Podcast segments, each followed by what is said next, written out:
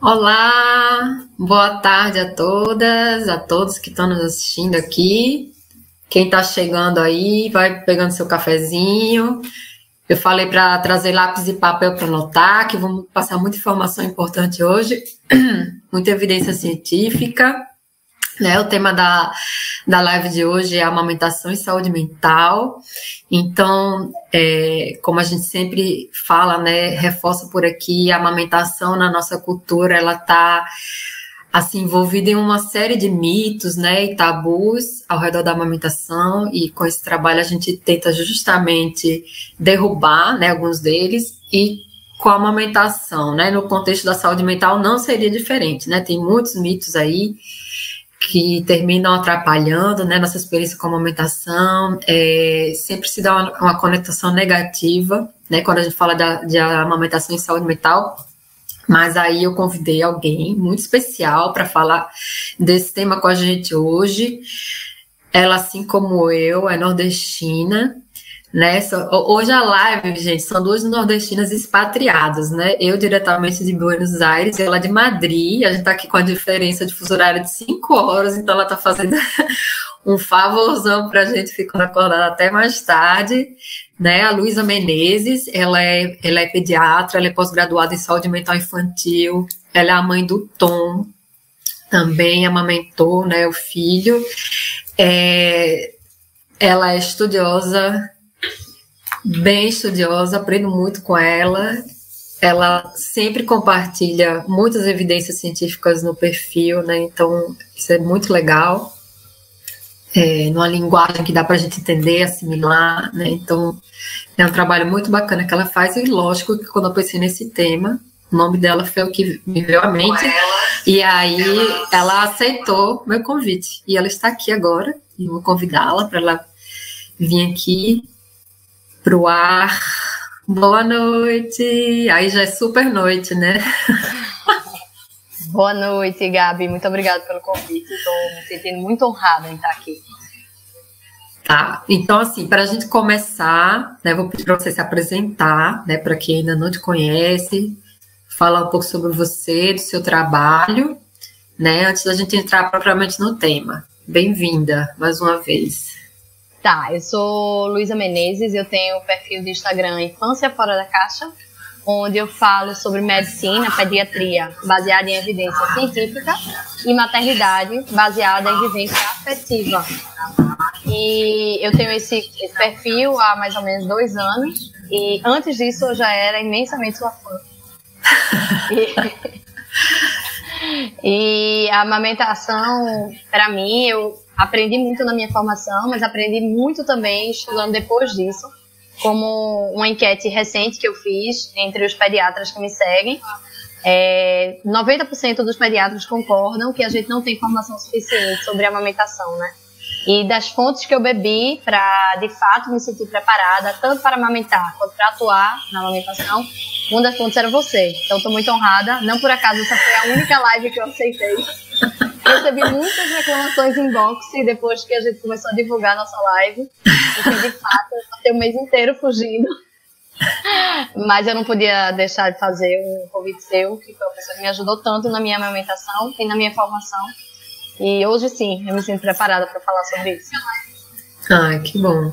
É, a admiração é recíproca, a aprendizagem é recíproca, né? A gente nunca sabe tudo e é maravilhoso a gente conseguir aprender um pouco mais, né, com outras pessoas, ainda mais quando a gente sabe que a informação que é transmitida vem de boa fonte, né, porque internet é, é pode ser terrorosa, mas também traz muita coisa boa e, e eu realmente agradeço porque você foi um dos presentes que a internet me deu e eu me sinto realmente muito honrada, né, da nossa amizade, da nossa parceria.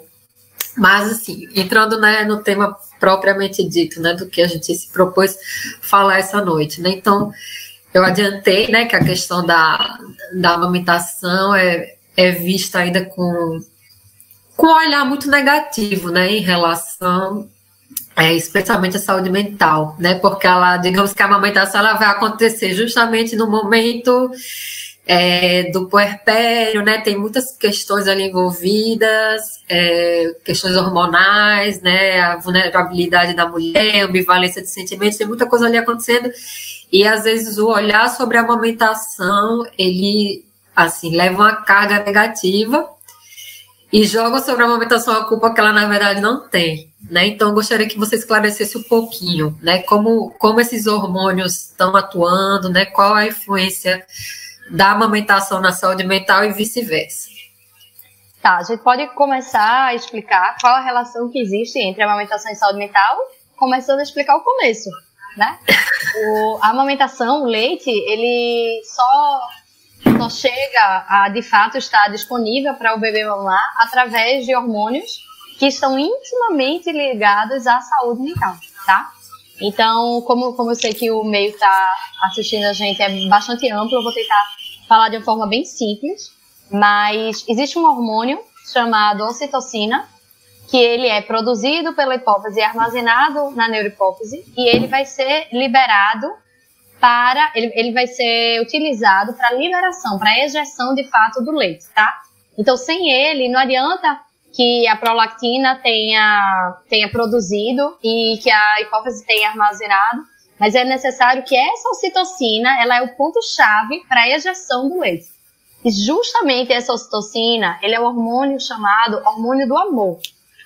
Vamos chegar lá para eu explicar por quê. Ele também é chamado de neurotransmissor da felicidade. Então, olha bem, o hormônio que eu estou explicando a vocês, que está associado à liberação do leite, que é o, a chave que gira para o leite estar tá, tá disponível para o bebê, ele é chamado de hormônio do amor e transmissor da felicidade. Como é isso? E não é por acaso, né? Esse hormônio que está associado a essas características envolvidas na saúde mental, ele não, não tem essa função que está tão associada à saúde mental por acaso. É muito importante para essa lactante, e principalmente no começo da lactação, que ela esteja empática, que ela esteja com capacidade de se envolver, de ter apego, de vincular. Então, um, bebê que você acabou de receber, o seu peito acabou de liberar leite, e quem é aquele bebê que você acabou de conhecer, sabe? Então é muito importante que o seu corpo, que os seus neurotransmissores estejam facilitando a interação com esse novo ser.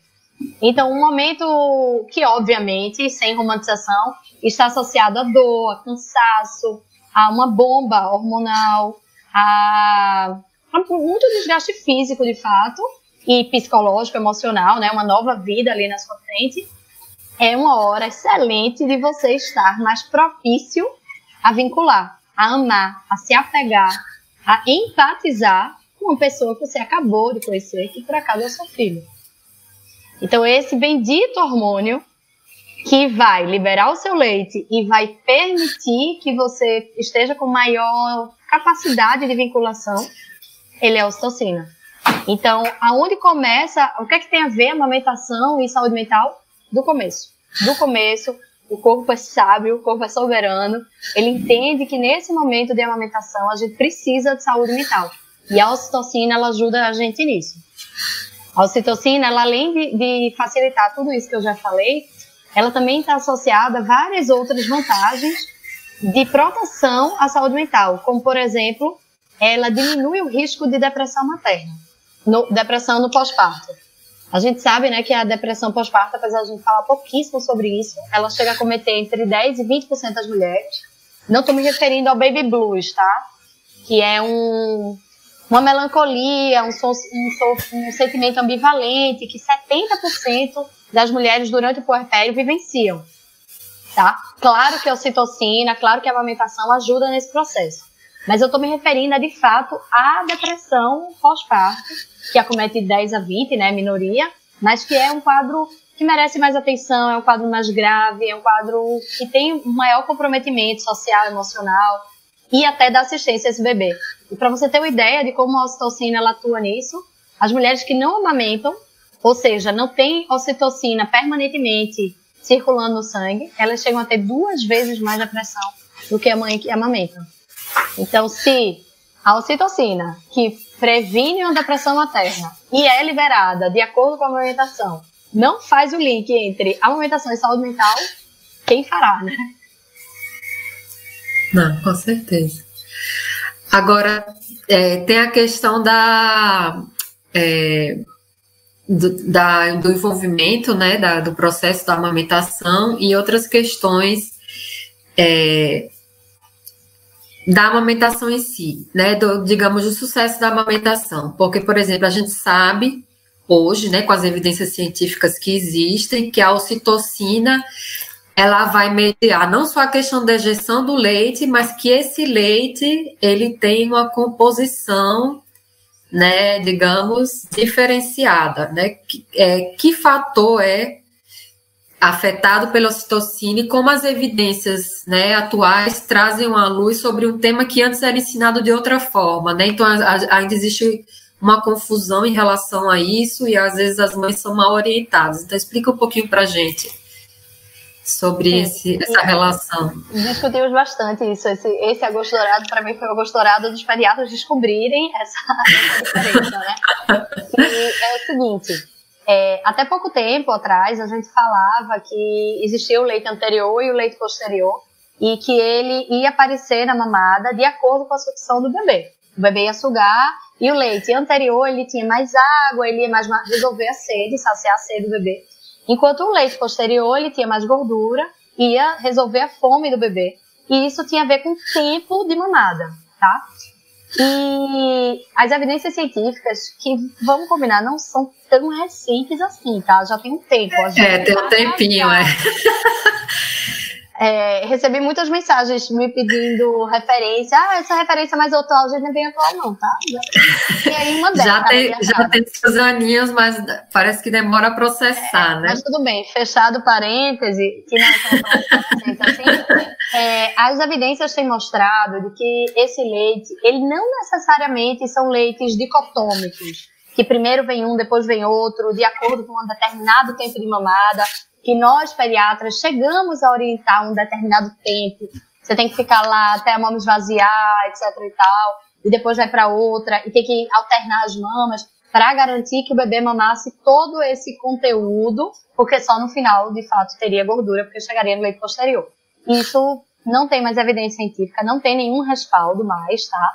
O que se vê é que o leite anterior e posterior que de fato compo composições diferentes, mas eles podem aparecer ao mesmo tempo durante uma mamada, tá? É um gráfico que não é linear, tá? Ele não, não tem um e depois passa a ter outro. Ele é, é um, um gráfico que gradualmente vai apresentando, pode vir apresentando ou não mais gordura. E o, o que os, as pesquisas mostraram foi que essa gordura que está presa no alvéolo, ela, a liberação dela tem muito mais a ver com a saúde mental materna do que com o tempo de sucção ou a sucção do bebê, o, o tempo que o bebê está lá sugando ou a forma como ele está sugando. Então, a saúde mental materna, ela possibilita a maior liberação dos, das gorduras que estão presas nos alvéolos.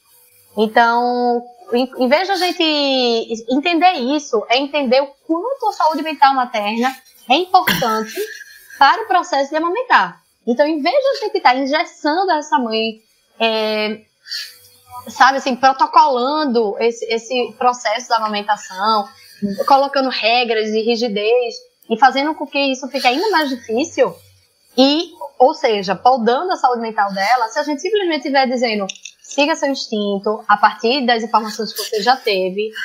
Siga seu instinto, faça uma livre demanda, dê a mama que você achar que é para dar naquela hora. Toque o seu peito, veja qual é o que você acha que é para dar naquela hora. Se você sentir que o seu bebê está saciado, não precisa dar até esvaziar o peito. Todas essas informações iriam ajudar as mães a estarem mais tranquilas para amamentar. E tornar elas mais tranquilas faz elas terem mais saúde mental.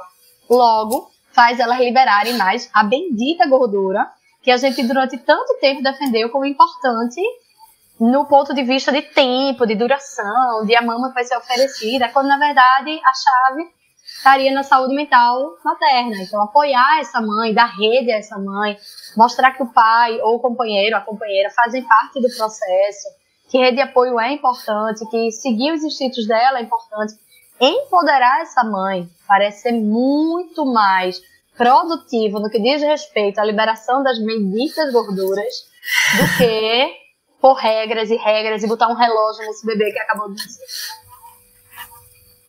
Não, a gente vê assim, a importância do apoio, né? A, a Pérola que sempre fala disso, ela mencionou na live passada, né? Que a ocitocina ela tem todos esses benefícios mas também ela deixa a mãe mais vulnerável, né? Porque ela fica mais emotiva, ela fica mais sensível às críticas, né? Então a gente deve ter muito cuidado na maneira como trata com a puérpera, né? Inclusive, quando a gente fala assim sobre preparação, né? É importante que não só a mãe se prepare, mas toda a família, a, a rede de apoio dela imediata, né? Talvez colocar a pessoa, né, que vai ser assim quem, quem vai estar ali ao lado, né? O companheiro, companheiro, tem que ser aquela pessoa que vai, tipo assim, ser o escudo, né, dessa mãe contra os pitacos, né? Então, todo mundo quer opinar, né? Todo mundo quer dizer como, como ela deve cuidar do bebê. Então, fica naquela insegurança, né? Será que eu será que eu dou conta, né? Será que eu vou ser uma boa mãe? Será que eu vou conseguir amamentar, né? Aí sempre tem aquele pitaco, né? Ah, esse bebê só chora, deve estar com fome, seu leite é fraco, parará, parará, parará. E isso destrói, né, assim, a autoconfiança da mãe. Então a gente realmente precisa ter cuidado, né, da, da maneira como a gente se dirige essa mulher, né? E quanto mais a rede de apoio ela estiver preparada, então menos a abobrinha ela vai escutar né? E dentro desse contexto assim, de apoio, né?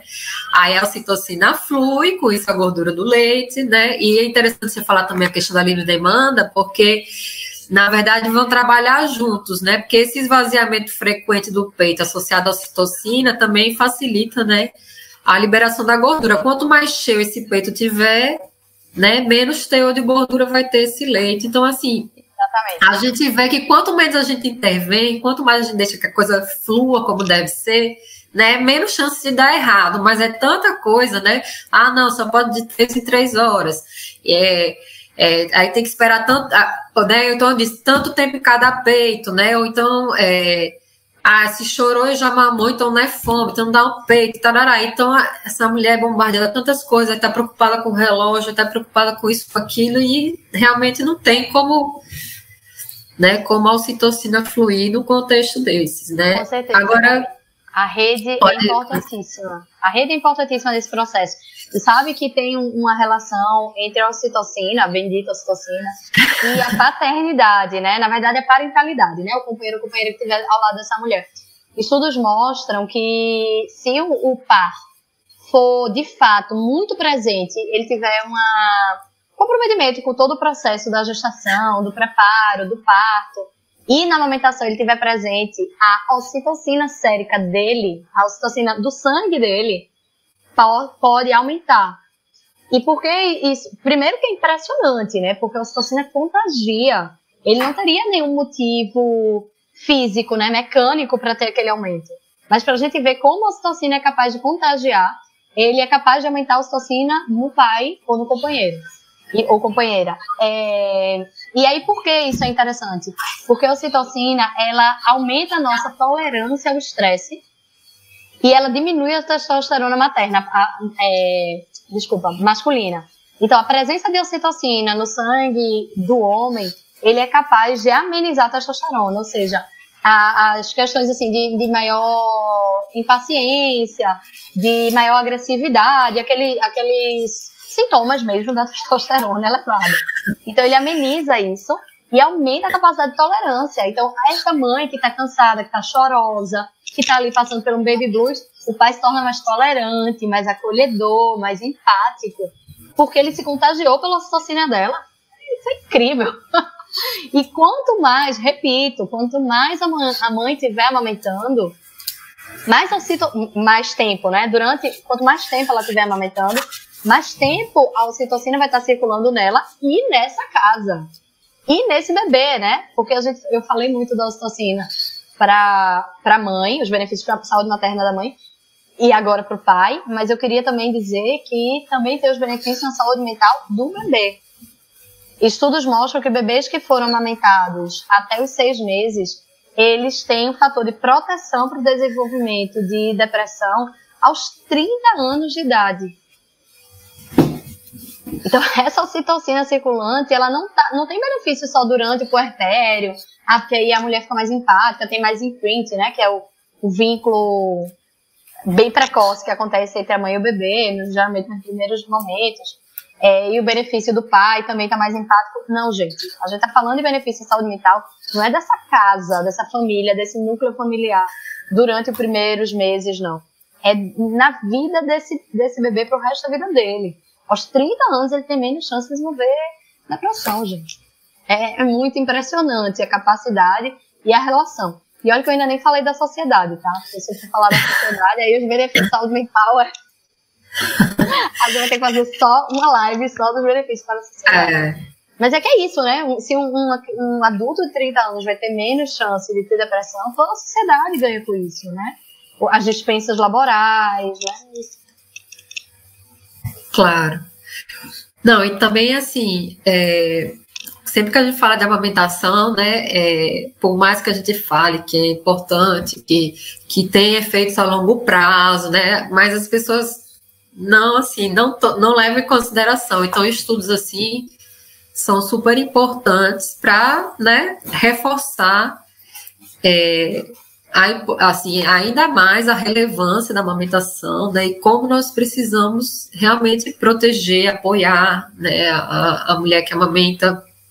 É, proteger ela dessa da sociedade, né, de um aspecto da, da, da nossa cultura tão anti-amamentação, né? Com mitos, né? certeza, né? dos mitos, tem, porque tem muitos mitos que levam a gente a achar que essa mãe, que se ela não amamentasse, ela não estaria tão cansada, ela teria mais saúde mental, quando na verdade amamentar é uma proteção à saúde mental, né?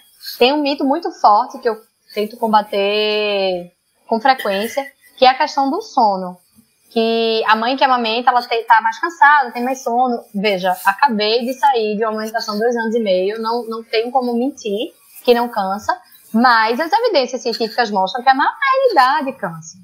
Para você, mais uma vez, retomando a ocitocina, é, a ocitocina ela é capaz de potencializar a, a nossa capacidade de sono restaurador. Então, quanto mais ocitocina tem no nosso corpo, quando a gente dorme, a gente consegue entrar mais rapidamente no quinto caso do sono, que é o sono de fato restaurador. Então, estudos mostram que mães estão cansadas e acordam com sono, independente se elas deram de mamar ou não. Tá? Talvez a gente esteja com uma perspectiva, uma expectativa errada em relação aos primeiros anos da criança, tá? Talvez essa, essa terceirização da infância fez a gente perder um pouquinho o norte de que os primeiros anos da criança, né, até os cinco anos da criança, o sono dela é complicado e logo o sono dos pais também será. E isso independe de ser amamentado ou não, né? Então, saber que a ocitocina, né, a bendita ocitocina, ela na verdade facilita o sono restaurador, é informação importantíssima antes de sair por aí mandando as mães desmamarem para dormir melhor. É. Que inclusive né, é uma ilusão, a menos que essa mãe realmente possa terceirizar tudo, porque se for ela que for ter que levantar para preparar a mamadeira da madrugada, ela com certeza vai dormir menos, né, descansar menos. Com e é uma coisa interessante, porque quando a gente olha para essa questão da amamentação, né, é, a nossa cultura, ela sempre tenta solucionar o problema materno gerando a ruptura no vínculo entre a mãe e o bebê, né? Então, se a mãe tá cansada, aí vão mandar dar uma mamadeira, né? Só que a mamadeira a gente sabe que causa desmame, né? Então, assim, é, e assim como esse conselho, outros mais, né? É, se a mãe tá cansada, ao invés de ajudar ela lavando a louça, preparando a comida, né? Eles vão se oferecer para ficar com o bebê. Só que essa mãe ela não quer ser separada do bebê. Ela quer estar tá com o bebê, ela quer cuidar do seu bebê. Só que ela precisa que cuidem dela, né? Então, a gente vê assim, né, o senso comum da nossa cultura sempre vai para esse lado da ruptura. E a gente precisa preservar essa, essa, essa relação, esse vínculo, a gente precisa proteger essa amamentação para que a mãe e o bebê, né, a família, a sociedade possa desfrutar de todos esses benefícios. Então acho que é preciso assim uma mudança mesmo de, de enfoque, né, na hora da gente pensar como eu posso ajudar essa mãe, né? Então eu preciso ajudar a amamentar, porque a amamentação por si só vai trazer um monte de benefícios que vão ser muito bons para ela e para o bebê, né? Como essa questão de lidar melhor com a ansiedade, menos risco de sofrer depressão, a questão do sono também, né, que vai entrar também, tanto a ocitocina como a prolactina vão estar envolvidas aí. E a questão né, do, do, momento, né, porque assim, a gente pensa, a gente falou, né, por um lado está o puerpério, né? Essa mãe está vivendo ali esse momento desafiador do pós-parto, mas por outro lado o bebê está passando é, por uma etapa, né? Que a gente chama hoje, que também não é nada novo, né? Mas pouca gente sabe, que nós chamamos de esterogestação. Fala um pouquinho sobre isso, né? Como é que, como é que a gente, é, digamos, conecta esterogestação, livre demanda, apego e amamentação? Como é que essas coisas estão envolvidas? Vê só, a esterogestação, ela, infelizmente, é um termo, um termo realmente recente, que está sendo famigerado recentemente, mas é a ideia que se sabe desde os primórdios da de que os três primeiros meses do bebê, como a gente conhece hoje, ele é o final da gestação. Por quê? Nossos primórdios, eles tinham uma gestação que durava 12 meses. Só que para a gente se tornar bípede, a gestação precisou ser mais curta, porque não era compatível com o andar bípede, né, com a nossa verticalização, os partos acontecerem com aquela pelve tão ampla para um bebê, de, de, imagina, um bebê que a gente conhece de três meses, está nascendo. Então, era melhor para o nosso desenvolvimento como civilização, né, como, como espécie, era, uma, era, era um benefício evolutivo a gente ter bebês que nasciam com nove meses, tá? Então, nossos bebês passaram a nascer prematuros. Então, eles são extremamente dependentes, diferente de qualquer outra espécie, eles são super dependentes e eles precisam terminar o desenvolvimento deles fora do útero. Então, essa fase que ele vai se adaptar, vai terminar de se desenvolver fora do útero, se chama de esterogestação e dura três meses. E nesses primeiros três meses é muito importante que essa adaptação seja gradual, seja com muita interação pessoal, seja entre o núcleo familiar, porque esse vínculo que vai acontecer nessa fase, ela vai dar os mecanismos de defesa para essa criança para o resto da vida dela. Então, o vínculo afetivo, o, a ideia de que estão ou não respondendo às suas demandas, tudo isso ele vai criar no começo da vida, tá? Nesses três primeiros meses. E, aí, o que é que isso tem a ver com a amamentação? O que tem a ver com a amamentação é que o bebê, durante a, durante a, a intragestação, né, os nove meses, ele era alimentado de forma livre demanda. Sempre que ele precisava, ele absorvia o que estava precisando. Então, fora da barriga, nesses três primeiros meses, é muito importante que ele, toda a necessidade dele seja resolvida. Isso não é mimar a criança, isso é amar a criança. Ela não vai se tornar mimada, ela vai se sentir amada, tá? Então você, o bebê tá chorando, vai lá, colhe, nada de não, deixa chorando para ver um pouquinho o que vai dar. Não, deixa, deixa aí para ver se realmente é peito. Tente ver se é peito, deve ser, pode ser sabe? Tirar esse, esse, esse medo de que essa criança vai, vai ser um tirano aos dois meses. Gente, ele não sabe nem que nasceu. Quem dirá tentar lhe manipular, sabe? Então, esses três primeiros meses, a livre demanda é super importante para ele mimetizar a oferta que ele tinha dentro da barriga, certo? E o que é que isso tem a ver? Aí já deu para explicar a relação entre esterogestação e amamentação, né? Que é muito importante porque imita a oferta que ele tem dentro da barriga. Beleza.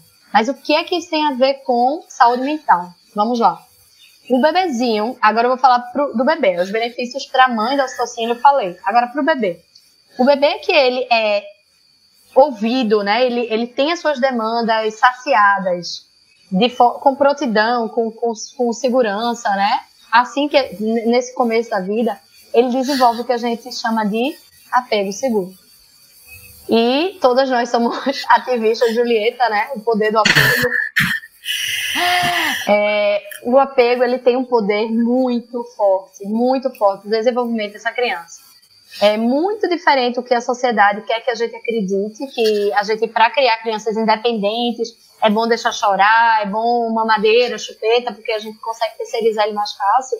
Na verdade, os estudos mostram, as evidências científicas mostram que as crianças que têm maior apego seguro, que têm maior segurança, que foram atendidas às suas necessidades básicas no início da vida, ampliam a estrogestação para os mil primeiros dias, né, que é até dois anos, elas tendem a ser mais independentes elas tendem a ser mais tem melhor desenvolvimento profissional no futuro, melhor desempenho acadêmico, elas têm maiores salários. Estudos mostram que crianças que tiveram apego seguro, elas têm maiores salários na vida adulta. E é, é, tão fácil a gente encaixar, porque, veja uma criança que tem apego seguro, ela é segura de si, ela, tem, ela teve uma ideia, ela tem coragem de falar essa ideia. Então ela vai se tornando mais criativa, porque ela não vai foldando. Ai, será que eu devo falar? Será que eu vou ser punida por isso? Será que alguém está ali para me ouvir? Não, a criança que tem apego seguro, ela sabe que tem alguém para ouvir, ela vai falar o que ela quer e ela vai, ver, vai desenvolvendo as, as hipóteses dela, né? Ela vai criando, fazendo as tempestades de ideias dela, e ela vai se tornar uma criança, uma, um adulto mais criativo, mais bem desenvolvido, mais seguro. Como eu sempre falo em, em, nas aulas, se você quer que seu filho tenha galhos enormes e frutos e flores, você tem que investir na raiz. Não é? Mas você não vai ficar jogando essa semente para cima para ver se ela consegue ir longe. Para ela ir longe, ela tem que ter raiz. Então você vai segurar ela aqui com o azeite no colo, agarrada, para ela enraizar. E aí sim crescer, fortificar e, e ir embora, né? É, apego seguro é isso. É, e tem a ver com saúde mental. Crianças que estudos mostram que crianças que tiveram apego bem desenvolvido na infância, elas têm maior saúde mental no futuro, né? São mais seguras, e, e, outras coisas. Agora eu queria fazer um parênteses, pelo amor de Deus, deixar aqui bem, bem registrado que não estou falando que crianças que não são amamentadas não têm apego, tá, gente? Você pode dar uma mamadeira de uma forma extremamente vinculada ao seu bebê.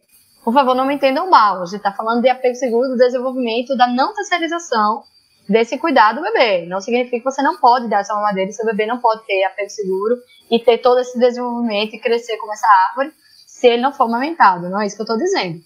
Mas a amamentação, ela tem uma série de benefícios que facilitam essa vinculação.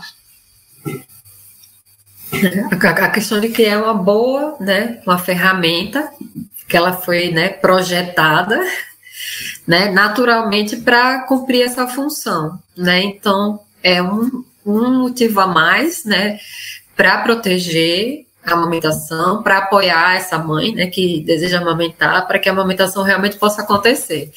Né, a questão do apego, a, a Julieta já foi convidada aqui, né, na live anterior, a gente falou justamente sobre a relação, né, entre amamentação e apego, e aí a gente vê como tudo se encaixa, né? Porque a gente vai ter a, a questão da, da saúde mental também, né? É, é um, a amamentação, ela, ela afeta é, diferentes âmbitos, né, da diferentes áreas. Então, o que, é que tem a ver a amamentação com inteligência, né? É porque tá tudo ali, né, é, conectado, né? Não só porque a amamentação vai ter não só o benefício do leite materno em si, né? Mas tem benefícios da amamentação que vão além do, do que o leite materno oferece, né? Do que seria a questão nutricional, imunológica, né? Tem toda uma questão do vínculo que está sendo construído ao redor da amamentação, que isso também tem impacto, né? Como a gente já falou aqui, a longo prazo também na vida, né? Coisa que aconteceu aos seis meses, a gente ainda tem resultados lá na frente, aos 30 anos, né? Então, a gente, assim, tem motivos de sobra para proteger e apoiar. Né? Agora, uma questão assim: às vezes é, é fácil a gente é, defender né, a, a amamentação e tal, falar saúde mental, desenvolvimento do bebê, gestação, quando o bebê é pequeno. Né? Só que aí o bebê começa a crescer, aí começa, começam as intrigas, né? É, às vezes vem dos próprios profissionais de saúde que não estão atualizados, né?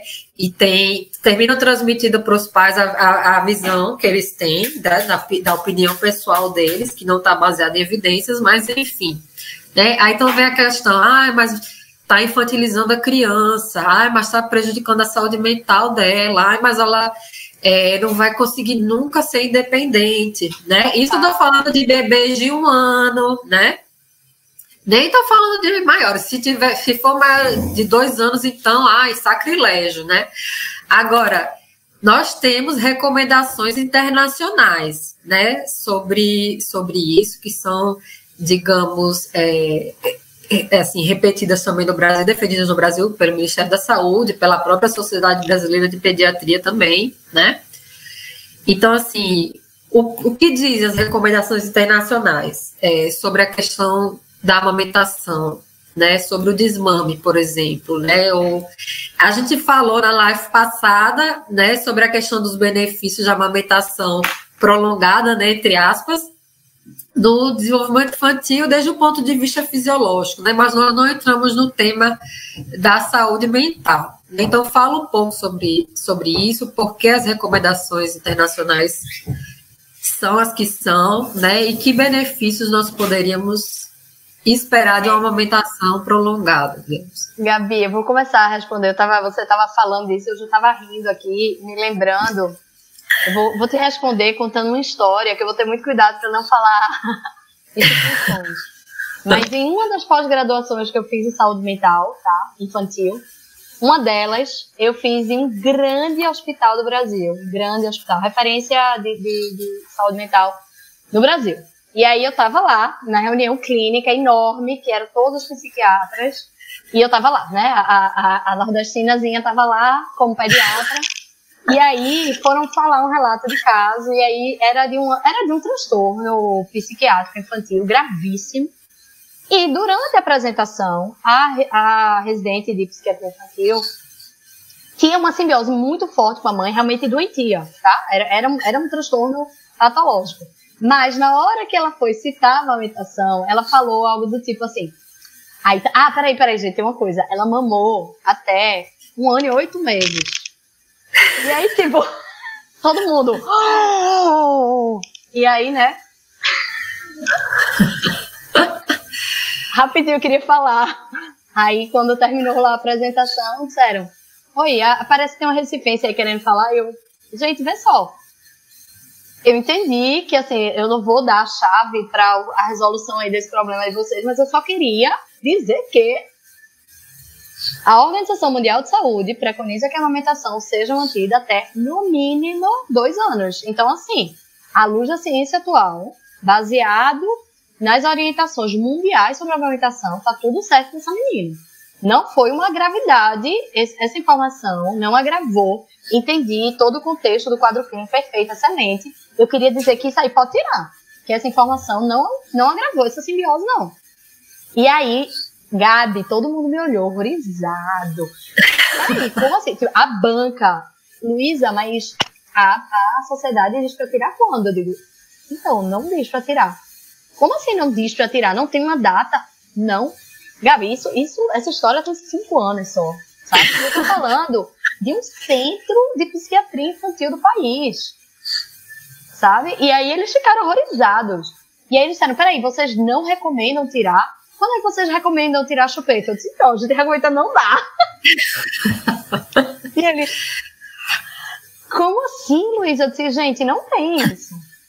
Não, Luísa, mas é uma criança, se ela quiser, ela vai, vai, vai mamar até 7 anos e os transtornos que ela pode ter. Quais são os transtornos? Me digam. Resultado. Eu ia embora desse, desse rodízio assim, em 15 dias, eles mudaram a, o, as datas das agendas das discussões clínicas para que nas próximas duas semanas, que eu ainda estaria lá, a discussão ser amamentação e psiquiatria. E o primeiro dia é, ia ser eu falando que não há nenhuma orientação de desmame, que não existe nenhum estudo que fala sobre o malefício de desmame prolongado, né? E que não tem nenhuma evidência de data para tirar, que não tem nenhum estudo.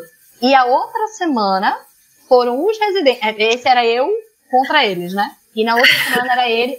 Assim, não foi contra, mas assim, sim, sim, sim, eles que. Vê só, gente, pra pediatria não tem isso que vocês estão falando. E aí, na outra semana, foram eles falando que eles também não acharam. Sabe? E aí eram cada um deles explicando, era, éramos oito, eu e mais oito. E aí eram os oito mostrando, ó, esse estudo mostrou que não tem, esse relato de caso mostrou que não tem e tal. E aí fechou, e aí foi lindo, porque assim, ninguém me conhecia lá no meu rodízio, eu ia passar só dois meses. Acabou que até hoje eles, sabe, eu tenho um vínculo porque eles realmente me respeitaram. Porque, assim, é, eu, eu quebrei esse tabu dentro de uma instituição de referência de psiquiatria que acreditava, sim, que a amamentação estava relacionada com essa, é, é, esse vínculo inadequado de mãe e bebê, sabe? Então eu carrego com muito orgulho esse, essa, esse levante de mão, essa palestra eu guardo com muito carinho. Eu já apresentei essa palestra em vários outros lugares. E pra, eu estou dando esse exemplo para te responder que não, um, não existe data para desmamar, não existe nenhuma evidência científica. Se você me perguntar profissionalmente quando é, a minha resposta é: como é que tá para você pro seu bebê? Sabe? Ah, no agosto dourado do ano passado, eu respondi, pra, eu fiz uma entrevista para uma revista de Londres e que ele me, me perguntaram se eu me senti pressionada para amamentar. E a minha resposta foi não, mas eu me sinto diariamente pressionada a desmamar. E, e, e, isso é um desserviço, isso é falta de informação, isso é preconceito. Sabe, se a gente tivesse tão famigerado na sociedade o preconceito contra um bebê maior de um ano que mama, fosse tão famigerado os benefícios da amamentação, a sociedade era outra. Tá falando em relação à saúde pública, em relação a, a, a, vários outros benefícios, sabe? Todo mundo sairia ganhando se a gente quebrasse esse tabu, né? Eu sei que vocês já falaram semana passada, mas assim, não, não existe nenhuma evidência de que o leite vira água, pelo contrário. 95% da vitamina C o bebê consome depois de dois anos de idade. A partir dos três anos de idade, mostra que 90% da imunidade ainda está passando pelo leite. A cada um mês a mais que uma criança seja amamentada, diminui em 4% a chance dela ter obesidade. É só benefício, gente. Agora, eu quero ver quem vem para mim me dizer um malefício. Não tem evidência científica. Agora, se você está com problema na amamentação, seu bebê está com problema na amamentação, e aí chegou a sua hora de desmamar, ou foi um processo natural para vocês dois, lindo, desmame com um, desmame com 12, com 13, com 14, ótimo. Mas não venha me dizer que tá errado um bebê de dois anos mamar, sabe? Eu quero evidência. E evidência não tem. Exatamente. Né? Ah, isso é o mais triste, né? Porque, então, normalmente, quando surge esse tipo de falas, né? Eu falo que é zero ciência, né? É só opinião do profissional. E o que a gente mais vê por aí, na prática, são recomendações de desmame por qualquer besteira, né? E aí, quando não tem nada mesmo para argumentar, aí jogam para o lado da saúde mental, né? Que é uma coisa assim, parece que é mais abstrata, né? Aí a gente né, joga para a culpa da saúde mental. Porque aí você tem uma criança de dois anos, né? Um bebê de dois anos, né, porque ainda é um bebê de dois anos, passando pela fase de dois anos. Que quer ele mame ou não, todo mundo sabe que os dois anos são uma fase muito desafiadora. Mas aí a gente, se o bebê mama, a gente vai jogar esse comportamento na conta da amamentação. Se não mama, não sei, deve ter outras, outras desculpas, né? Que tá mimado, que tá. É, que os, os, pais não estão. É, os pais não estão sabendo criar e tal, né? Inclusive, eu acho um péssimo momento para desmamar, porque eu acho que é uma fase que a criança ela, ela tá assim tão.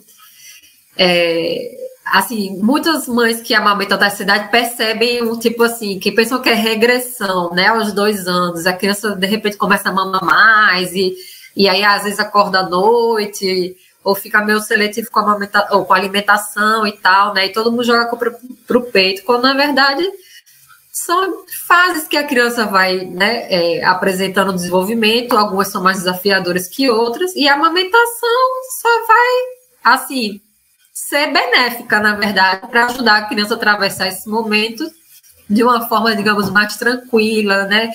Com mais acolhimento, com mais é, proximidade com a mãe, que a amamentação permite isso, né? Que a criança seja próxima à mãe, no colo, é, perto, né? Então, é realmente recomendar desmame com base na idade, né? Ou alegando qualquer tipo de malefício, é, assim, é antiético, é, sei lá, é picaretagem, é tudo, é que realmente então assim é. se fala de prejuízo de malefício corre que é esse é. lado que esse profissional aí tá Gabi so, e em relação a isso do, de orientação do desmame é, eu sinto que a nossa geração, né, que assim, nós que, tem, que somos mães com 30, 40 anos, somos filhas de mães que foram mães há 3, 4 décadas. E a gente sabe que há 3, 4 décadas houve um movimento muito forte da indústria alimentícia no Brasil. Então, essas mães, né, as nossas mães, sofreram muito, muito, muito bombardeio dessas informações. Então, eu tô vendo, eu sinto, né, com minhas amigas, na prática clínica, né, que acabam que são mães também da minha idade, em média, eu sinto uma barreira muito grande das avós. Não por acaso, eu fiz paralelo um curso de amamentação, né? Que eu tô fazendo um curso de amamentação para gestante, que é amamentação fora da caixa. E eu fiz paralelo um curso de avós fora da caixa. Não foi por acaso, tá? A quantidade de gestante que eu ouvia nos meus cursos, que eu cheguei a fazer presencial, né, antes da pandemia, de me dizendo, é, dá para trazer minha mãe, dá para você repetir isso para minha, minha mãe, olha, tem que me mandar esses artigos para minha sogra. Era muito grande essa demanda, sabe? Muito intensa. Então eu entendi que, claro que a gente, não estou tirando a minha, meus colegas da reta, pediatras têm que se atualizar, têm que defender, têm que vestir mais a camisa. É, eu, eu sou ativista desse movimento, né, em pró da consciência da pediatria, mas eu acho que tem um, um, um viés grande aí nas avós dessa geração, sabe? E que elas. É, eu sofri muito de tia-avó minha, tia-avó, mãe, dizer: será que ainda precisa? Mãe, mãe especificamente, a minha não. a minha, inclusive, foi uma das fundadoras do Banco de Leite do IMIP e eu estava lá amamentando para ela doar. Então. Mas eu sofro muito, sofri muito isso com tias, com. E sofro em consulta, sabe? A mãe vai com. A mãe da criança vai com a avó e a avó fala, mas tem certeza que precisa? E eu sei que a culpa não é delas, foi uma desinformação dessa geração. Então a gente precisa conversar com essas avós bastante, além de conversar com os pediatras, tem que atualizar elas. E eu tô vendo uma, uma geração de mães, de gestantes, atuantes, querendo ir atrás de informação, mas quando ela tá ali cansada, sem amparo, e aí chega ali aquela avó com aquela chupeta, vai. Não, isso é verdade. É, assim, eu passei por isso, né? Eu fui um bebê pouco amamentado. Na época que eu nasci, as leis no Brasil não existiam, né? Os, os, os, os programas, projetos ainda eram muito incipientes. Então, naquela época, o senso comum era bem leitinho mesmo, né? E não e, e o mais triste é que nem foi assim que minha mãe me desmamou porque ela quis, mas foi, era a orientação pediátrica na época de desmamar o bebê para começar a introdução alimentar, né? Só que foi uma década, né? Muito complicada que a indústria pintava e bordava, né? não tinha nenhum tipo de controle na propaganda e muitos profissionais foram influenciados. Então tem toda uma geração né, profissional que também, digamos, foi claro. assim, cresceu e se formou na cultura do desmame, né? Claro. E às vezes é difícil quebrar esse, digamos, esse esse ciclo, né, de reproduzir esse tipo de informação. Graças a Deus, minha mãe me, assim, super me apoiou, né, no momento que eu comecei, por exemplo, ela não pode me ajudar em relação ao Fernando, né, terminei passando por um desmame precoce, e na época nem ela minha, nem a minha sogra fizeram nenhuma diferença, porque elas também tinham vivido o mesmo tipo, né?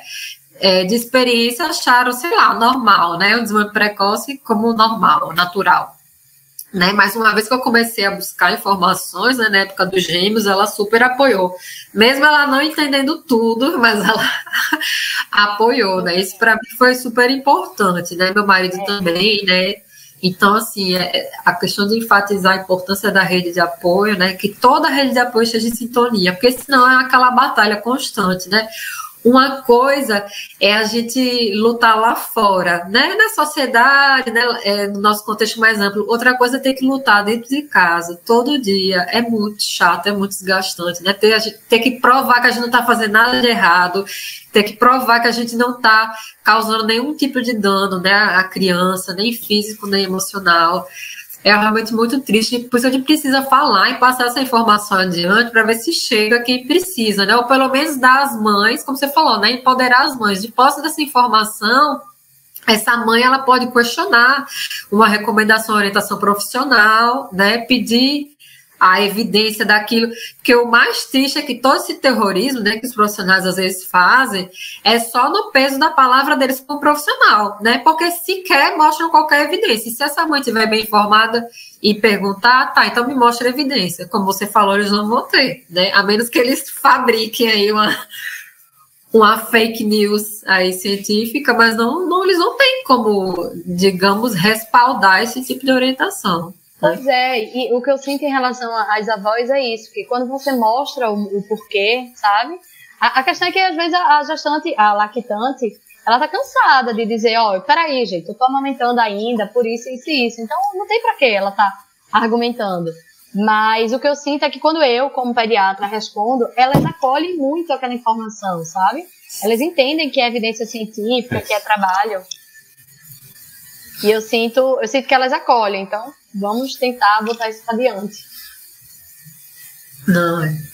Agora sim, se a gente olhar desde outro, outra perspectiva agora, assim, nós estamos nessa, né, estamos no pós-parto, estamos nesse começo de amamentação, a construção do vínculo.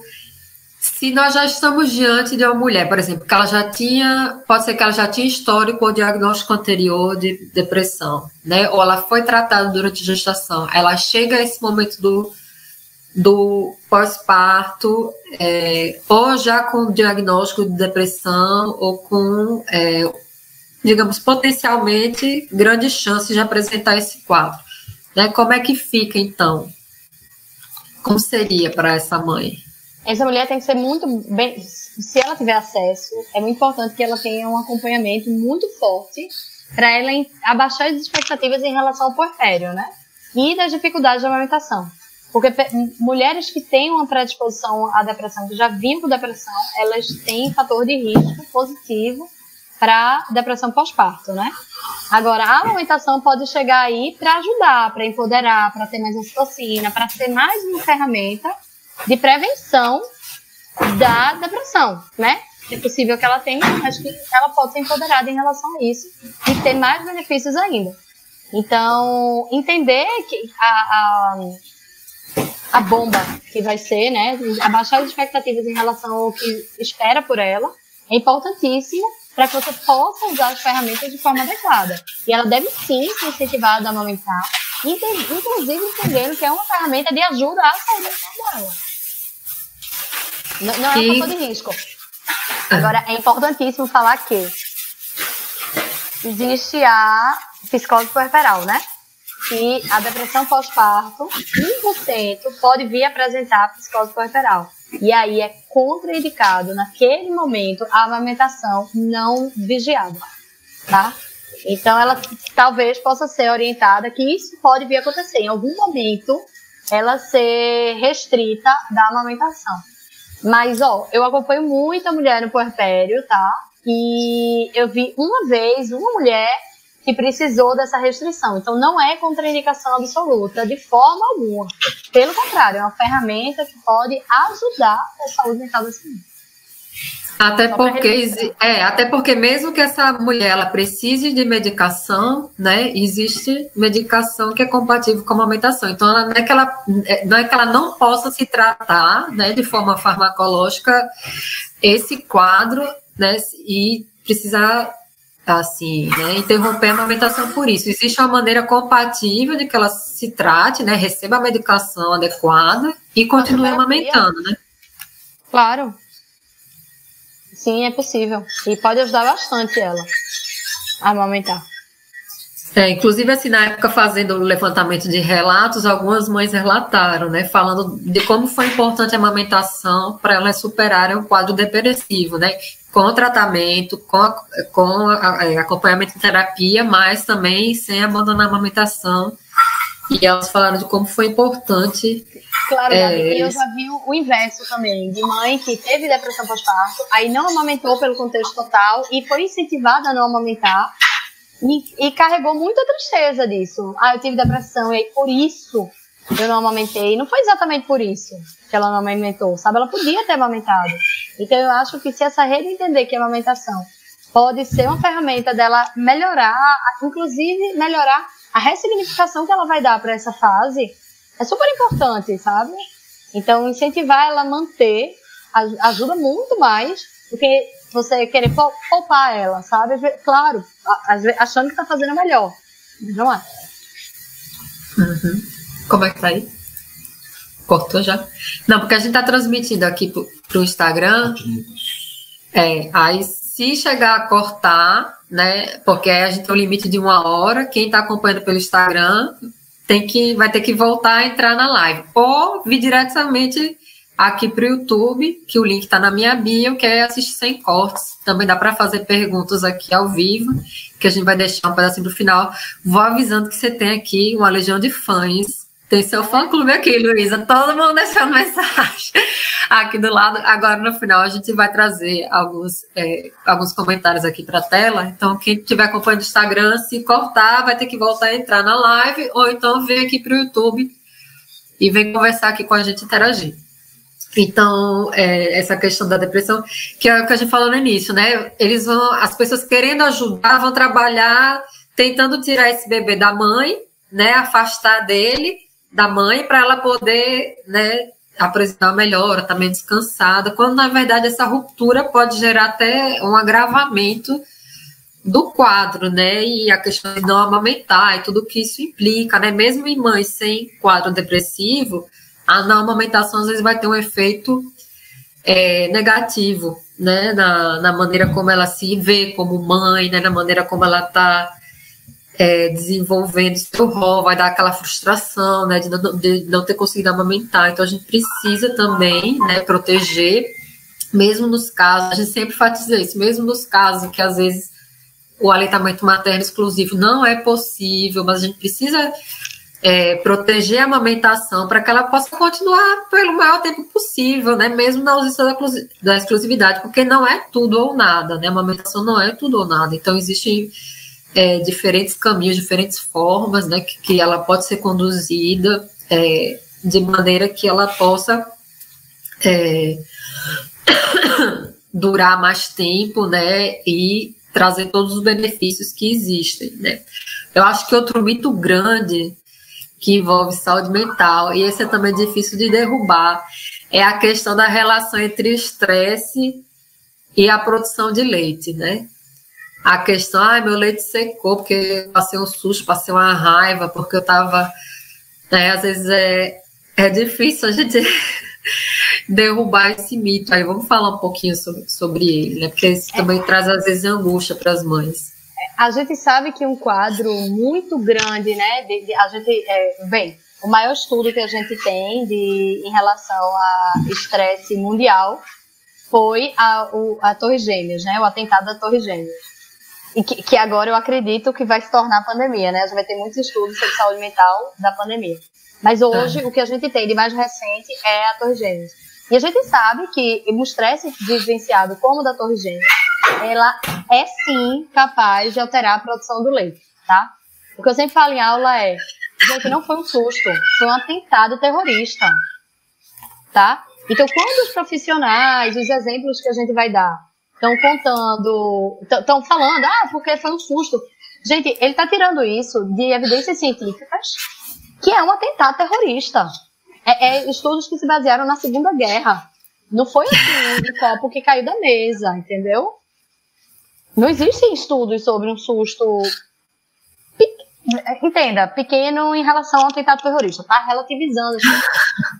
Então, quando o profissional ele traz essa verdade, essa verdade, ele está se referindo a grandes catástrofes. Ele está dizendo que você deve evitar o estresse, que você quanto mais tranquila você tiver, mais saúde mental você vai ter, e aí vai ter mais produção, mais, mais liberação da gordura, né, que eu falei no começo. E você vai estar mais tranquila para dar, para dar o leite, etc e tal. Você vai estar mais vinculada. Mas a gente está falando, os estudos que falam de secar leite estão falando de fenômenos, atentado terrorista, de pandemia, de Segunda Guerra. Não é uma coisa pequena. Então, uma pessoa achar que uma briga de, de casal secou o leite você não conseguiu dar, você teve falta de rede, você teve falta de apoio. Então, é importante você entender de onde vem essa história, tá? Ela, ela, ela vem, vem, vem de evidência científica, mas que ela não pode ser, ser interpretada como uma banalidade do dia a dia, tá? E que a gente tem, sim, como se por acaso você sentiu que teve uma diminuição de produção de leite, você, você sentiu, né? Você está relatando isso. Você pode procurar ajuda para aumentar a produção, se esse for o seu desejo. Agora, o que eu sinto muitas vezes é que aquilo que aconteceu é elegido como marco para o desmame. Se está tudo bem para você, está tudo ótimo para mim, está tudo perfeito para sua criança. Mas não há, não, se você quer manter, não coloque naquela causa, naquele acontecimento, a, a, o fator definitivo, sabe? Eu digo assim, que o estresse ele não seca o leite, né? Assim, em linhas gerais. Às vezes a maneira como a gente lida com o estresse é que vai provocar a interrupção da amamentação, né? Porque uma mulher que ela tá estressada, ela vai estar tá mais propícia a dar chupeta, ela vai estar tá mais propícia a ficar irritada com o choro do bebê, ou insegura com o choro do bebê, ela vai querer dar uma madeira de fórmula, né? É, ela vai está é, tá mais propícia a não atender o bebê de forma responsiva, né? Então, várias outras questões. Então, acho que a chave justamente é trabalhar a rede de apoio para que essa mãe ela, ela esteja amparada, né? Ela não deveria é, estar sozinha nessa, né? É... Exatamente. O problema não é o estresse, né? O problema é todo o contexto que gerou esse estresse nela, né? e o contexto desse desse estresse que eu estou me referindo a um grande acontecimento dessa família. É, digamos que o, o pai dessa lactante está no UTI. Ela, ela, é um estresse que não é um estresse basal, é um estresse que aconteceu. E aí o que foi que gerou? Será que essa, essa lactante está indo para o hospital ver, ver esse pai? Será que durante o tempo que esse bebê ficou em casa, ele foi ofertado bicos? Será que não teve paralelo uma confusão de bico? Então, o, o, não, foi, não foi um atentado terrorista que fez secar o leite. Foi uma, uma continuação de estresses que é difícil de serem modulados e que desencadeou o desmame, sabe? Agora, você está falando aí, ah, porque o estresse vai tornar a, a mãe mais, com mais dificuldade de ser responsável ao bebê. Quem é a mãe que vivenciou a maternidade sem nenhum estresse? Se estresse secasse leite, não existia leite, gente. Porque eu não conheço nenhuma mãe que não. Eu só conheço mãe que não se estressou com a maternidade, a que terceirizou 100%. Porque se ela terceirizar um terço, ainda tá cansativo. Sabe? Então, não. então não seca. E aí eu acho importante a gente entender que, hum, de onde vem esse mito, tá? É de estudos de grandes catástrofes. E dois, entender que, caso você vivencie algo que lhe trouxe estresse e que está difícil de lidar, tem como voltar atrás, caso essa seja sua vontade. É, isso é importante também, né? É, mencionar, porque fica muito nisso, né? A questão é porque do estresse, mas realmente assim tra trabalhar, né? A rede de apoio, trabalhar é, o suporte dessa mulher e como você falou, né, claro. né? Se, se estresse secasse leite, ninguém amamentava, né? Uma vez a gente chegou a abrir um post no, no grupo é, de apoio à amamentação, né? Que eu moderei durante alguns anos, que era de mães gemelares, e a gente levantou esse mito, né? E surgiram muitos relatos de mães, né? Todas amamentavam gêmeos em situações assim, às vezes extremas.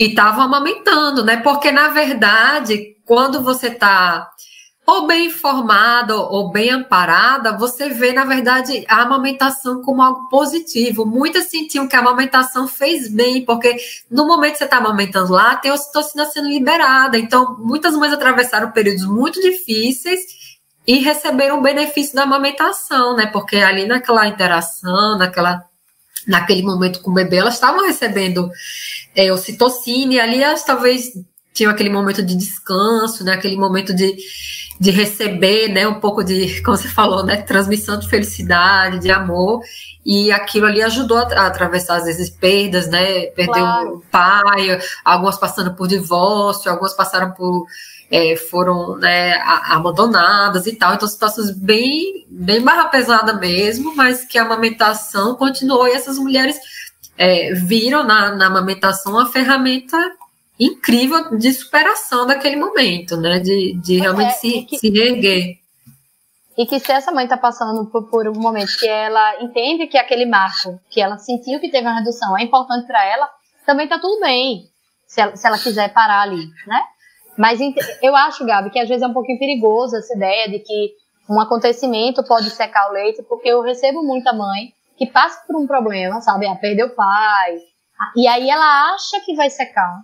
Porque tem Exato. É. E aí ela se angustia muito com isso. Sabe? E aí essa angústia de. Aí além de ter perdido meu pai, eu vou desmamar e eu não queria desmamar agora. E aquilo vira uma bola de neve que é muito pior. E aí, veja bem, você vivenciando o luto, você com medo daquilo, você fica muito mais estressada, aí você vai desmamar. Então, se a gente vencer esse, esse, esse mito, esse mito não, a gente entender que isso pode acontecer durante o processo de amamentação e que é, ele é superável, você pode reajustar o, o, o problema que você está vivenciando e você pode passar por cima e continuar amamentando se você quiser. É importante para essa mãe que quando vivencia esse estresse pensa, agora é o fim. Pode ser o fim, mas pode não ser. O que é que você quer? O que está faltando para lhe ajudar? Sabe? Então, eu acho. E, agora, e, e também acho que se a mulher está passando por um, um, um, grande acontecimento na vida que gera um grande estresse e ela quer parar, eu também acho ok acolher, se ela estiver querendo, sabe? O que eu não quero é que ela carregue a culpa de que aquilo fez cessar de vez. Não, sabe? Eu, eu é, quero que ela entenda que a gente pode dar a mão a ela e continuar amamentando, porque não vai secar, se, se, se ela quiser continuar tentando. Uhum. Que às vezes vai ser, né, assim, afetar a injeção momentaneamente, né, e dependendo de como a gente se comporte, né, nos próximos dias ou semanas, aí pode realmente ter um impacto ou não, né, vai depender muito da decisão dessa, dessa mãe, né, de como ela vai, é, como ela vai é, buscar ajuda, como ela vai organizar, né, o, é, mas, mas o contexto dela para se ela tiver em mente que estresse e susto é igual a desmame, ela não vai buscar essa ajuda. É. Eu acho que a gente tem que desconstruir isso, como se fosse uma sentença, né? Quando, na verdade, é, digamos, né, a gente pode escolher, né? Assim, poderíamos, diante da situação, escolher é, que não é uma sentença, né? Porque, como Sim, você falou, a gente fica naquele pânico de, ai, vai secar, né? É, e realmente é, é, um, é um processo, né, que a gente vai decidir como quer passar e, por ele. E entender de onde veio, né, gente? É, esse estresse não foi uma grande catástrofe, então vamos, vamos tentar relativizar. Tá, deixa eu vou puxar aqui umas perguntas. Ó, tem muitas fãs aqui. Falando da melhor pediatra. Deixa eu ver aqui, uma, tem uma pergunta aqui, peraí, que estava lá em cima do início. Você consegue ver? Aparece para você aí? Consigo, consigo. Pronto. Tamara Andrade ela perguntou: é comum uma mãe que rejeita um filho não ter leite para amamentar? É, é, é comum.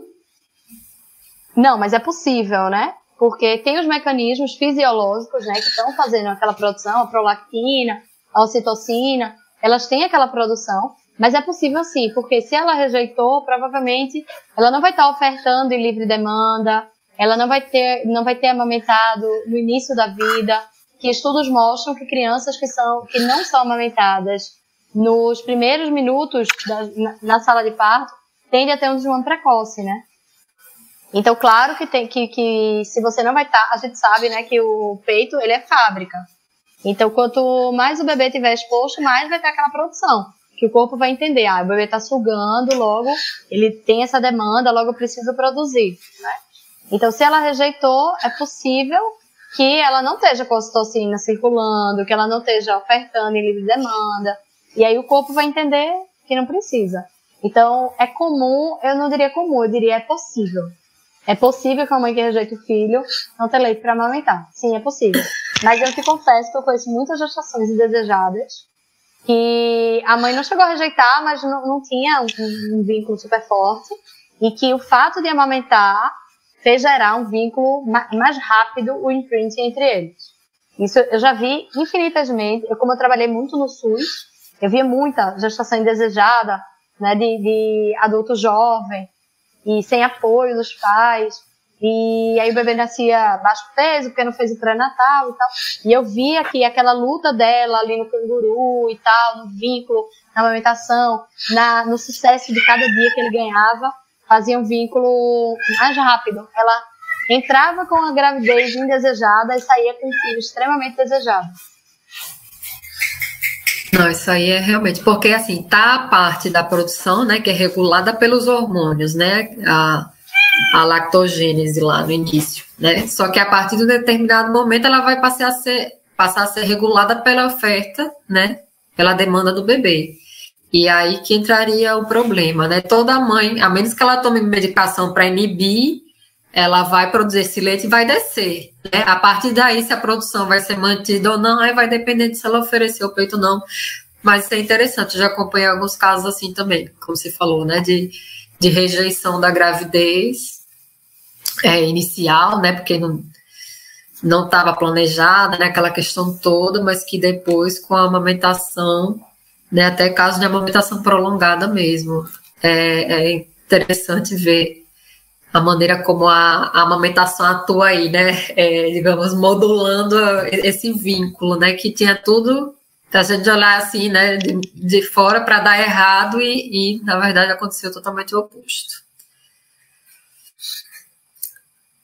Deixa eu ver aqui, tem outra pergunta. Aqui, eu vou botar aqui algumas das suas fãs. Peraí pra você ver. Tem aqui a mesma que fez a pergunta, falando aqui, essa Luísa arrasa demais.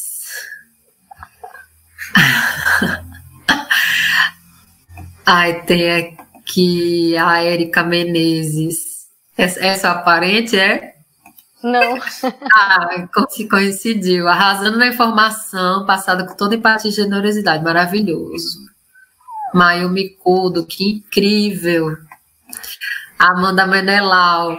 A natureza sabe demais. A Luísa também, que lindeza. Até doutor Moisés ó, apareceu aqui para cumprimentar. Gabi e Luísa, que bom ouvir as duas. Maravilha. Aqui a Tawana aqui fazendo pergunta. Quem vai amamentar até o bebê quiser e nos aguentar, levanta a mão.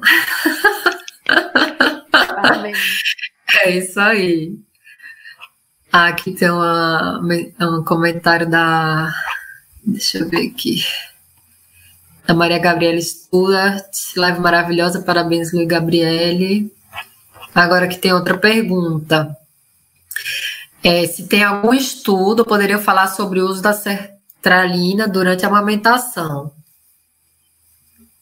Sertralina é uma droga de escolha, né? É, é uma das drogas de início de escolha, especialmente para de depressão que não, não fazia medicação antes, é uma medicação de início e com, totalmente compatível com a amamentação.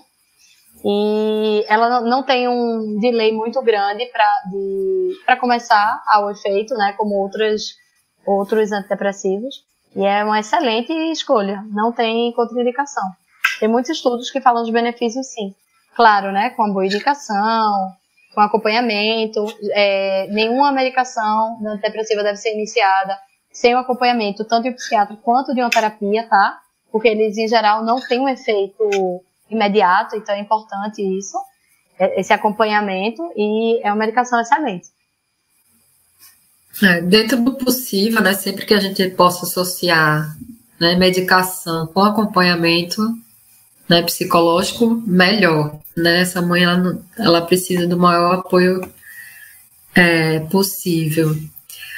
Aqui tem um comentário, aqui é um comentário, na verdade, da Gildávia Santos, né, falando da questão da, da PLV. Né? Minha filha é PLV e tem medo de não dar conta de amamentar. Né? É... Aí, nesse caso, vai fugir um pouquinho do assunto, assim, é, da, da live, mas, assim, é, é importante acompanhamento, né, com o profissional capacitado, que vai precisar de uma dieta, né, restritiva, mas aí tem, tem os benefícios, né, de amamentar o bebê a PLV. Ela, ela, a angústia dela é mais medo de não conseguir, né, mas eu acho que ela pode se, se empoderar e e se ter bons acompanha acompanhantes nesse processo que vão ajudar sim, acredite. Conheço vários casos de mãe conseguiram amamentar. Não é fácil, acho que a, a época da, da lactância, né, é uma época de tanta restrição, né, a gente socialmente tá poldado, a gente, em vários sentidos, tá poldado, e aí ficar poldado também em relação à alimentação é muito difícil, mas bastante para a saúde mental. Mas é possível, você vai conseguir sim, acredite. É. E vale muito a pena, né? Porque a, a, gente falou um pouquinho sobre isso na, na live passada, né? Que era a questão do desenvolvimento infantil.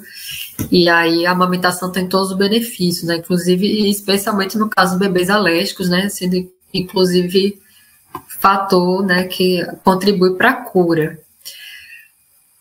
É, deixa eu ver, tem uma pergunta aqui está dividida em dois. Eu vou colocar aqui que é meia grande, não sei se vai cortar para você, mas qualquer coisa eu, eu leio. Tá. Que eu falo assim, podem falar um pouco sobre lactante que pretende tentar engravidar novamente e o risco de ter que se encerrar a amamentação do primeiro filho caso haja risco de parto prematuro, por exemplo. Aí ela complementa aqui falando é, como lidar com esse medo, como fazer com que a produção de leite não seja afetada e nem a saúde mental durante a nova gestação.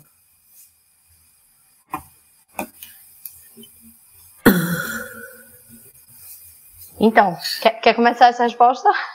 Não, pode responder. Então, Thalita, é que. Vê só, eu acho que não, você ainda não está passando, pelo que eu entendi, é para tentar liberar para o segundo.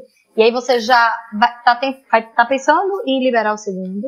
E aí já está pensando que talvez essa pessoa, né, tivesse um risco de parto prematuro e aí tivesse que desmamar. Eu acho que a gente está antecipando muitos acontecimentos, tá? É, é possível, sim, amamentar durante a gestação, tá? A gente, inclusive, amamentar um bebê é, e, e, e o, o, filho que já estava amamentando e o novo bebê ao mesmo tempo, não tem problema. Os estudos mostram que o corpo se adapta para adequar o leite a essa demanda, tá? E eu fiquei confusa se você perguntou se o amamentar teria risco do parto prematuro. Não teria, certo? Não existe esse risco. É possível sim.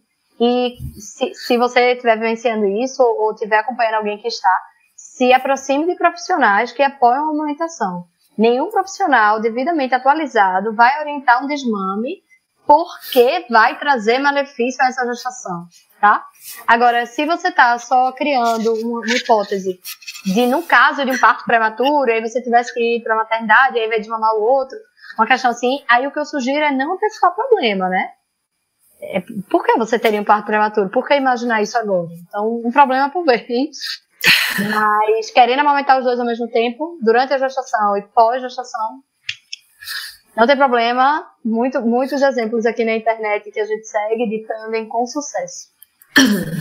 É que ela complementou aqui depois, sua resposta, que ela tinha escutado de alguns médicos, né, que em caso de risco de parto prematuro, o médico pode pedir para a mãe parar de amamentar, né? Hum. Mas aí já seria, né, assim, um caso muito pontual, né? No geral, não, não aumenta os riscos, né? Teria que ser uma coisa já prévia, uma coisa assim, extra amamentação, né? Que a amamentação contribui para isso. É, e aí tá, esse, esse, profissional que falou, talvez ele tivesse super bem contextualizado e deu exemplos de que de fato poderia sim precisar, né? Um internamento, né? Poderia sim. Um risco de parto prematuro, que a, a ocitocina estivesse potencializando as contrações uterinas, aí, aí seria um caso bem pontual. Mas eu não acho que devia antecipar esse problema. É, que acho que gera mais, né, gera medo e insegurança numa situação que provavelmente, né, não passa, né, a menos que aconteça assim, uma coisa muito Aqui tem uma pergunta, não sei se da Cecília, não sei se ela já chegou depois, a gente já até falou sobre isso, né? A questão, né? O, o que acha sobre aleitamento prolongado? Tem muitos julgamentos até de profissionais da saúde, né? A gente já falou sobre isso antes na live. Se chegou depois, a live vai ficar salva, você pode assistir completa, né? Já falamos que não existe nenhum, nenhum fundamento, nenhuma evidência científica né, para condenar. Essa volta lá essa pessoa volte lá para o começo para ver a live, porque eu contei uma história ótima. É, a Luísa contou uma história aqui super contextualizada, né, dentro da, da, dos profissionais da saúde mental, aí derrubando paradigmas, né, na, vale a pena voltar para assistir, né, mas é só reforçando, não existe nenhuma evidência, né, que justifique a recomendação de desmame, né? Na verdade, desmame sequer é uma decisão médica, né? Eu, eu repito isso aqui quase com mantra para ver se o pessoal assimila, né? A decisão do desmame é da mãe e da criança, né? Não passa pelo, pelo profissional, né? Então a gente também não deve ter medo de, de se posicionar nesse sentido, né? Ela tá perdão, cheguei tarde, não tem problema. O bom é que a live fica gravada e aí, só tô, só tô, assim, peguei sua pergunta e tô reforçando que você vai poder voltar para assistir. Se quiser ler mais fácil, você pode botar hashtag IFC, que é Infância Fora da Caixa, amamentação. Aí tem lá um post meu só sobre amamentação prolongada. É um bebezinho nadando e um monte de peitinho. E é só sobre amamentação, só, só evidência científica. São 10 estudos de evidência científica dos benefícios da amamentação prolongada. Tá, eu, quem ainda não segue, tem, tem a legião de fãs, né? Mas quem caiu aqui de paraquedas ainda não segue a Luísa, tá aí na tela, né? Arroba Infância Fora da Caixa. Depois eu vou colocar na descrição do vídeo também para ficar mais fácil de acessar, né? Quem ainda não segue, segue lá no Instagram, né? Muito conteúdo de qualidade, muita evidência científica, vale a pena, aprendizado mesmo. Aqui tem saludo da, da Mari dizendo: Ei, linda, cheguei atrasada. Mas a gente sabe, né, que esse agosto dourado foi foi muito movimentado, né, para quem trabalha com a movimentação, então a gente nem dá conta, eu só vi as lives passando na minha timeline, não dava, mal dava conta das minhas. É, deixa eu ver se tem mais alguma pergunta por aqui. É, acho que pergunta, pergunta mesmo seriam essas. Eu postei muitos assim, comentários e, e o pessoal é, comentando aqui. Ah, tem essa aqui, ó, que chegou depois falando, sou doutora Luísa Futebol Clube. Eu tô dizendo, menina, você até agora foi a mais aclamada das minhas convidadas. Eu trouxe o fã clube inteiro. Maravilha. então, Lu, deixa eu ver aqui se. É, se quiser, para a gente já ir terminando, né? Dar aí sua, fazer suas considerações finais sobre o tema. Eu, eu acho que a gente bateu assim, né? Fez o checklist aqui na pauta, mas se você ou de alguma coisa que foi falado que você lembrou de alguma coisa importante para acrescentar, pode fazer agora. Não, eu acho que muito bom essa oportunidade de estar falando de saúde mental e amamentação, né, que são dois temas que eu acho que são muito negligenciados, tanto pelos profissionais de saúde quanto a sociedade em geral, e que existe aí uma interseção, né, entre a saúde mental e a amamentação. É, é possível que uma mãe amamente sem saúde mental. E é possível que uma mãe sem saúde mental consiga amamentar. Mas isso não é bom para ninguém, não, não, é, não é legal, não é interessante. Então a gente precisa trabalhar com essa interseção para que ela seja cada vez maior, né? Para que a gente possibilite que essa mãe tenha saúde mental e que a amamentação traga saúde mental para essa mãe e para esse bebê e que a, a roda siga nesse caminho. Então entender, associar isso é muito importante para que esses dois temas tão negligenciados sejam cada vez mais incentivados. Então, estou muito feliz por esse espaço. Como eu falei no começo, eu conheci você não como amiga, conheci você como uma grande fã. E para mim é uma imensa honra estar aqui hoje falando com você de coisas que eu realmente acredito. Quem me conhece, essa legião que está aí, sabe que saúde mental e amamentação são as batalhas que eu escolhi lutar pro resto da vida. Então, ter uma oportunidade de falar sobre isso é realmente um privilégio. Inclusive, como você notou, né? Depois que eu, eu pensei logo, pensei no assunto, pensei em você, né? Tanto é que eu falei com antecedência, a live terminou ficando pro final do mês por causa da sua mudança, né? Mas aí você observou que a data foi super emblemática, né? Porque hoje a gente está se despedindo do Agosto Dourado, né? O Agosto Dourado termina hoje, amanhã começa o Setembro Amarelo. Né? Eu acho mesmo que a gente tem muito ainda para falar, desmistificar, né, no que diz respeito à amamentação e saúde mental, né? Começar a encarar a amamentação com assim, com com o valor que ela possui, né? Inclusive como uma ferramenta importantíssima, né? É, na questão dos transtornos psíquicos pós-parto, né? A gente precisa ver a amamentação como aliada né, dar, dar à mãe o suporte, né, para que a amamentação possa acontecer, para que ela não tenha que carregar mais esse peso, para que ela possa receber os benefícios, né, da amamentação, na saúde física e mental dela, na saúde física e mental do bebê, como você trouxe, né, estudo até na, na no, no, pai também, né, a gente vê que a, toda a família vai ser beneficiada ali, a gente precisa olhar também com outro olhar, né, um, colocar uns filtros aí mais adequados, né, quando a gente olha para a amamentação, especialmente dentro do contexto da saúde mental. Então, Lu, agradeço muito você fazendo hora extra aí, já são aí que já são meia-noite e meia, né? E... Mas agradeço pelo seu tempo. Agradeço por compartilhar seu conhecimento aqui com a gente, responder perguntas. Esse assunto tão, tão importante, eu fiquei super feliz de você ter aceitado. Amei a, a pauta que você trouxe, a maneira como se organizou, acho que ficou super didático, dá para aproveitar bem, mesmo quem não é da área da saúde vai conseguir entender. E vai ficar salvo aqui, né? Então espero que quem não conseguiu assistir ao vivo vai voltar para assistir. Eu sei que muita gente vai ser beneficiada com, com esse conhecimento. Então, brigadão. Brigadão por isso. E a gente vai se despedindo aqui, né? E até a próxima. Boa noite. Boa noite, Boa Lu. Noite, Boa noite a todo mundo. Foi um prazer. Obrigada por acompanhar. Até a próxima.